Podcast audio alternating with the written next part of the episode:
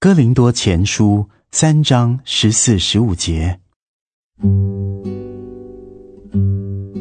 人在那根基上所建造的工程，若存得住，他就要得赏赐；人的工程若被烧了，他就要受亏损，自己却要得救。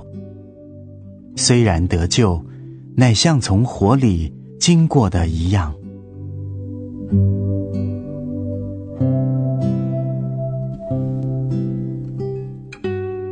想一想，有一天你一生的工作要受到火的试验。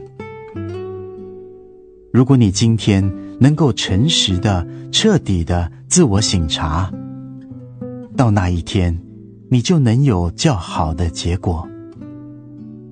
你应该检讨你的工作动机，因动机决定一切。你是以荣耀自己，或是以荣耀主为目的呢？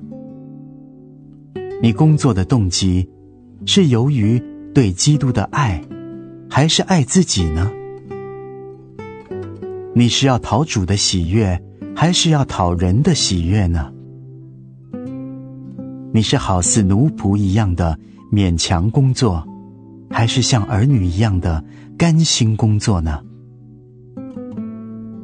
当我们想到这一些问题，我们不得不呼求主说：“主啊，可怜我！”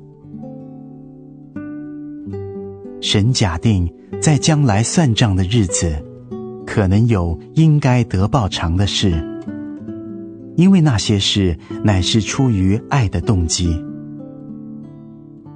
主啊，使我以你的心为心。